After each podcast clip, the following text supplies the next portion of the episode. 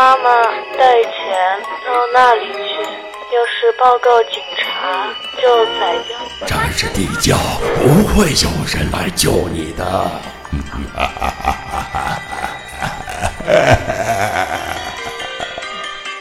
江户川乱步惊悚小说《吸血鬼》诚意奉献。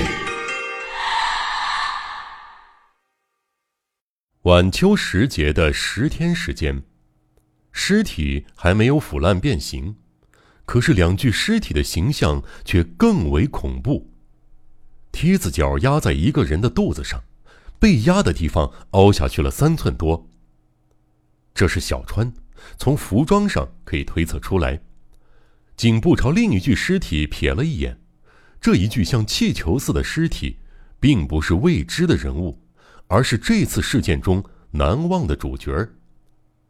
横川警部在品川湾曾见过这家伙一面，那个时候是戴着蜡面具，而此刻脚下这怪物没戴假面具，真的没有嘴唇，鼻子豁着，脸上光秃秃的，而这一切都比生前胀大了一倍，一副难以言表的丑相。横川感到一阵晕眩。几乎不相信自己的视觉。这家伙到底是什么人？横川好不容易镇定下来，向上面的小五郎问道：“他清楚的知道没有嘴唇的人的存在，然而却丝毫不知道他是何许人。”他住在书房的天花板上，就是他杀死了小川正一。小五郎在黑暗中答道：“照这么说。”我们四处搜查的罪犯就藏在天花板上，横川似乎难以置信。那么，这个家伙到底是谁？为什么偏要藏到天花板上？一大堆疑问，他不知道先问哪个是好。他就是文子的丈夫烟柳在藏。这，这是真的？烟柳在藏不是两个月前病死在监狱里面了吗？横川爬出地洞。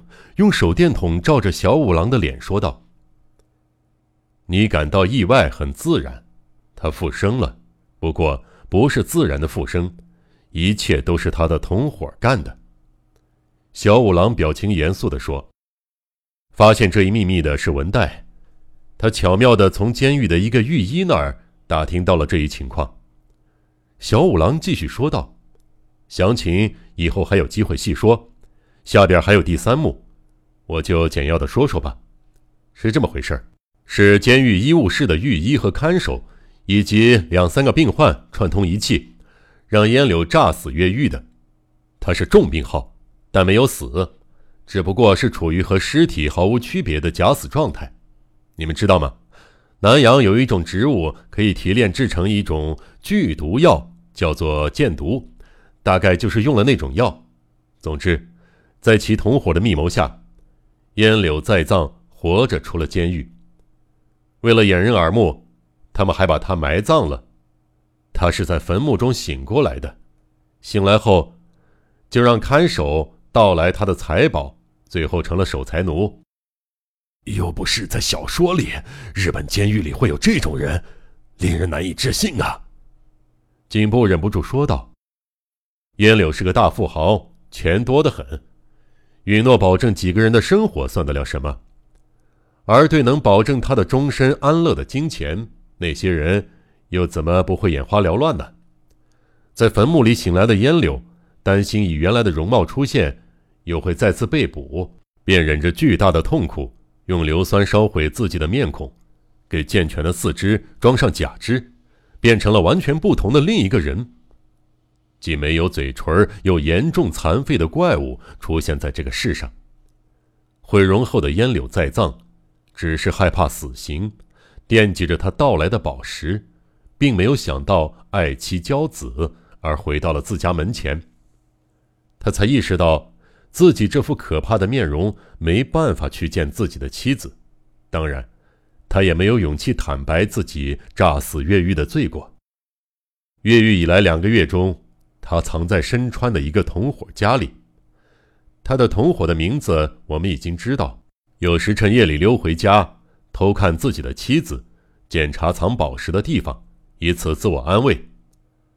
文子到岩园温泉，他也跟着到岩园，住在一家旅馆，从浴室的窗户里偷看自己的妻子洗澡。刚才我们在戏里也看到，他盗来的宝石都藏在书房的佛像里。他还取下天花板的一块方格作为出入口，以备不时之需。他在身川的同伙家里潜藏了两个月，最近实在是放心不下，而且。他发觉有一个同伙已经发现藏宝石的地方，正企图把宝石弄到手。此外，在烟柳看来，三谷先生经常出入这个家也是一种不安全因素，因此他像小偷一样溜回自己的家，藏在书房天花板上的暗室里，日夜在上面守护着宝石。他的细心并非突然，他怀疑的那个同伙。有一天，忽然溜进书房，想盗取佛像中的宝石。烟柳在天花板上等的就是他。事先准备的柄上系着绸布带的匕首，这回派上了用场。刚才第一幕表演的就是当时的情景。那么，来到宝石的同伙是？横川禁不住插话：“没错，就是小川正一。当然，这只是个化名。”烟柳在藏不是个好东西，这我们知道。可是没想到他会杀人。不过令人费解的是，如果真像你说的那样，这次案犯是烟柳，那么他为什么还要诱拐茂，以此索取赎金呢？我觉得他在心理上有很大的矛盾啊。横川说道：“是啊，为了让你们明白这一点，今天晚上给你们实地表演了第二幕。你们已经看到。”烟柳被另一个人杀害了，你们知道他是谁吗？不知道，只看到那家伙戴着墨镜和口罩。警部只好照刚才的表演回答了小五郎：代表没有嘴唇的人的小怪物被戴口罩的家伙杀死了。那么，我就让你们看看他。你把墨镜和口罩摘下来。小五郎朝刚才那个披黑斗篷的演员吩咐道。那个演员一直站在脚上一堆破烂的家具中间。横川和三谷一起朝堆着破烂家具的墙角望去，阴郁的灯光映照出一大一小两个黑怪物。身披黑斗篷、头戴黑呢帽的怪物听了小五郎的话，立刻扬起脸，摘下了大墨镜。啊！没有嘴唇的人！横川失声叫道：“对横川来说。”这家伙应该说是第三个没有嘴唇的人了。